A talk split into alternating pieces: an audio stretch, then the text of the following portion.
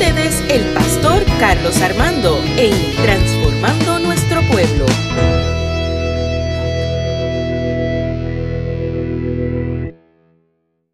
Los seres humanos constantemente juzgamos el presente para decir cómo vamos a terminar nuestro futuro. Y yo quiero decirte en esta hora que tu comienzo no determinará el resultado final. Para eso quiero contar la historia de Job en el versículo capítulo 8 del el versículo 7 donde dice, aunque tu comienzo haya sido insignificante, tu porvenir se engrandecerá en gran manera. Lo voy a leer en la traducción lenguaje actual, que es la, más que me gusta. Tus primeras riquezas no serán nada comparadas con las que te tendrás después. Así que es un texto maravilloso. Y quiero hablar un poquito de Job para que usted, si no lo conoce, conozca la historia de Job. Job era un hombre rico que tenía tierra, tenía eh, hijos, tenía familia, tenía ganados. Y era un hombre eh, en la cual la historia relata que perdió todas sus posesiones. Perdió sus siete hijos, sus tres hijas, perdió sus ovejas, sus camellos, su yunta de bueyes, sus asnos, perdió sus siervos, perdió sus casas. Job pierde todos sus bienes. Perdió todo. Póngase ese panorama. Y es que él dice en el capítulo 1, versículo 21, desnudo salí del vientre de mi madre y desnudo volveré a ella allá. Jehová dio, Jehová quitó, sea el nombre de Jehová bendito. Y eso lo dice él al principio, eh, pero cuando usted lee la historia de Job se dará cuenta que Job cayó en una depresión, cayó en una, tristeza eh, por todo lo que había perdido y súmale lo que le voy a contar.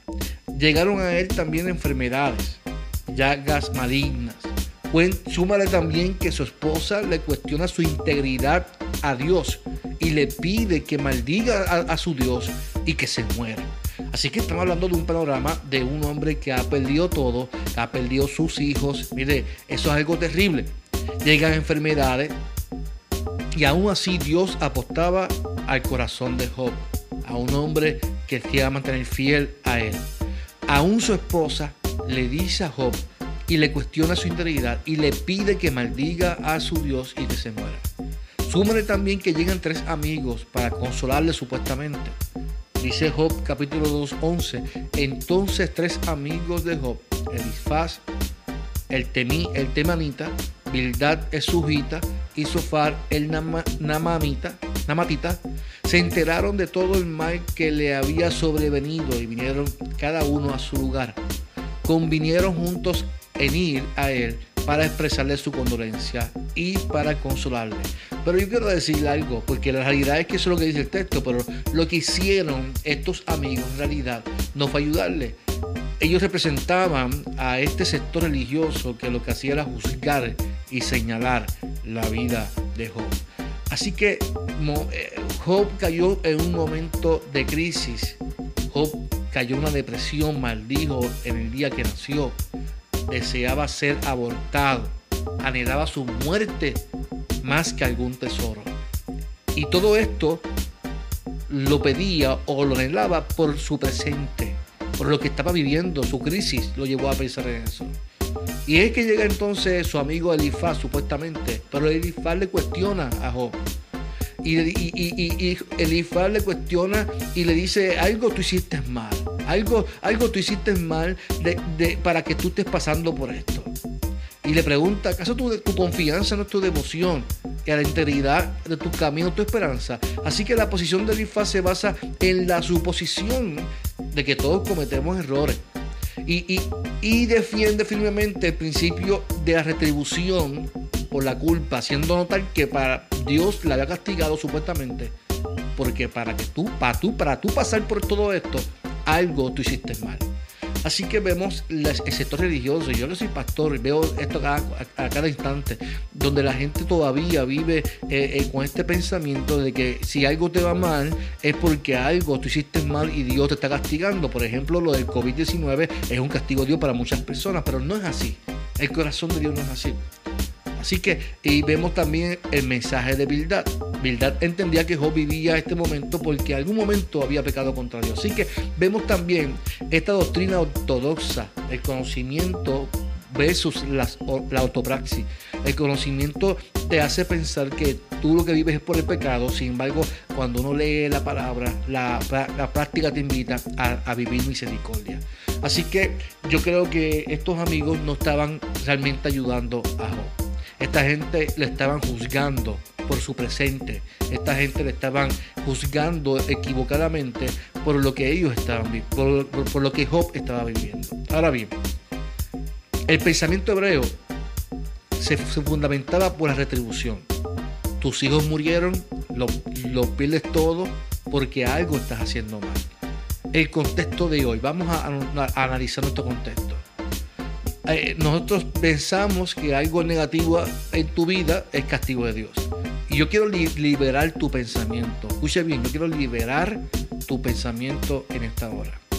Cada situación en tu vida no es un castigo de Dios es un escalón. Bildad llevó a Job a una autorreflexión en el capítulo 8, versículo 6. Y él le dice, si fueras limpio y recto, ciertamente ahora él velaría por ti y te restauraría la morada que en justicia mereces. Ahora, no tenía razón de juzgar a Job Bildad, lo que quiere llevar a que reflexione en su vida y nuestros problemas, nuestros asuntos nos llevan siempre a una reflexión. Cada vez que tú vives una crisis, es para que tú reflexiones, no para que te quedes estancado en la crisis. Y eso ocurrió con Job. Yo creo que en la autorreflexión y en la introspección y todo lo que tenga que ver con mejorar la vida, te lleva a subir un escalón en tu vida. Lo peor que le ocurrió a Job no fue tan solo tener que haber perdido todo, es no tener a alguien a su lado que le dé palabras de aliento. Alguien que te motive, que no, no te señale, que no te hunda más de lo que tú estás viviendo. Algo que usted debe saber en esta hora es saber escoger a quién está en tu alrededor, quién está en tu núcleo de líderes, quién está trabajando contigo.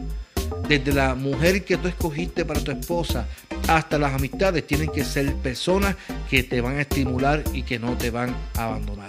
En este caso, aunque Bildad estaba pasando juicio sobre Job, trajo una palabra que fue muy cierta y es que la palabra que quiero sembrar en tu vida hoy, aunque tu comienzo haya sido insignificante, tu porvenir se engrandecerá en gran manera. Yo quiero decirte en esta hora que tu comienzo, hermano y hermana que me estás escuchando, no determina el resultado final.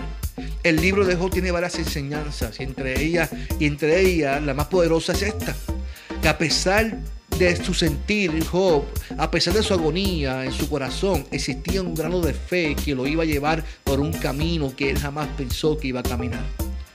Job capítulo 42 2 dice, reconozco tu gran poder. Nadie puede impedirte llevar a cabo tus planes. Yo quiero decirte algo en esta ahora. Los planes de Dios son perfectos. Nadie puede impedir que los planes de Dios ocurran en tu vida. Y es bien importante reconocer que, que todavía Job no había experimentado que la promesa se cumpliera, pero él ya había conocido al Dios de la promesa. Job capítulo 42 dice, tú preguntas quién soy yo, que siendo un ignorante he puesto en duda tu sabiduría. Reconozco que he dicho cosas que no alcanzo a comprender, cosas que son maravillosas y que en realidad no conozco.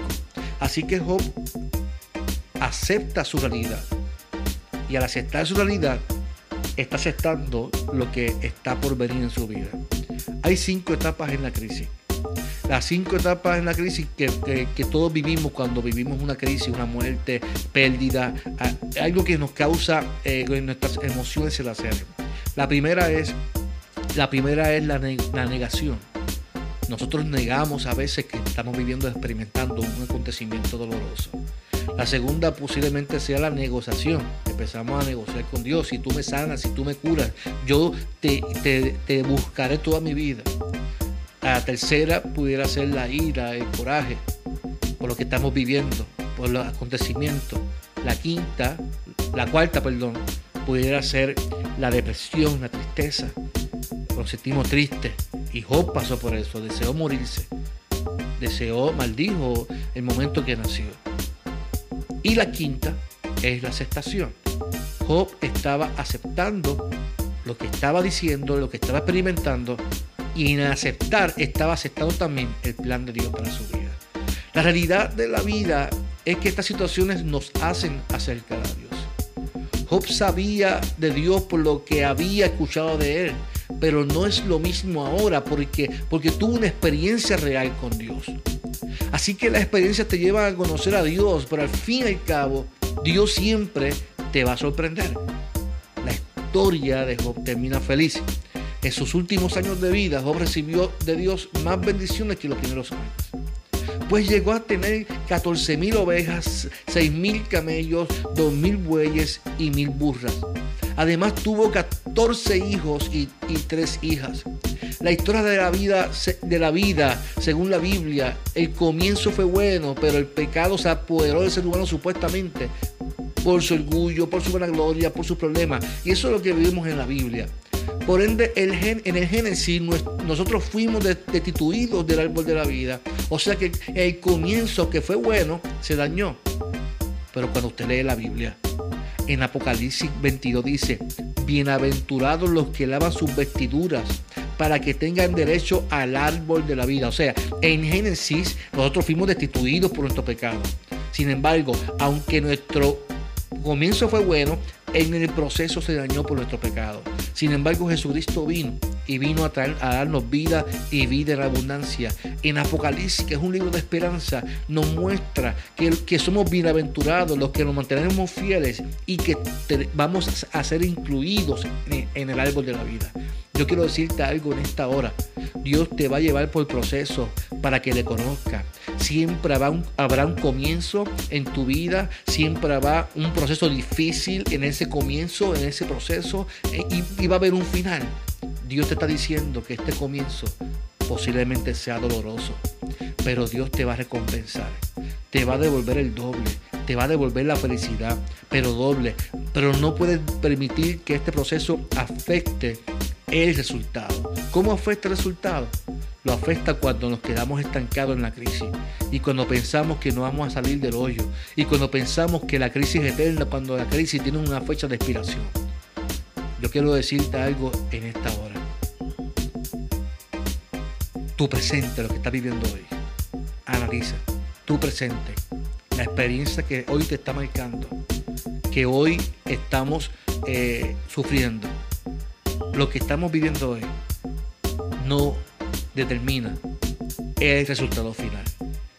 El resultado final es bendición hasta que sobreabunde, porque Dios a los fieles, a los suyos, les tiene una bendición preparada. Dios te va a bendecir, Dios te va a prosperar, Dios te va a devolver el doble. En algún momento Dios te va a abrir la puerta, en algún momento Dios te va a abrir el escalón Dios te va a llevar por caminos, por procesos. Pero lo que estás viviendo hoy no va a determinar el resultado final, porque el, del resultado final se encarga nuestro Dios. Hoy pon tu esperanza, aférrate a la esperanza en Cristo Jesús, porque de Él depende nuestro futuro. Dios te bendiga, Dios te guarde. Este es tu pastor Carlos Armando en Transformando nuestro pueblo.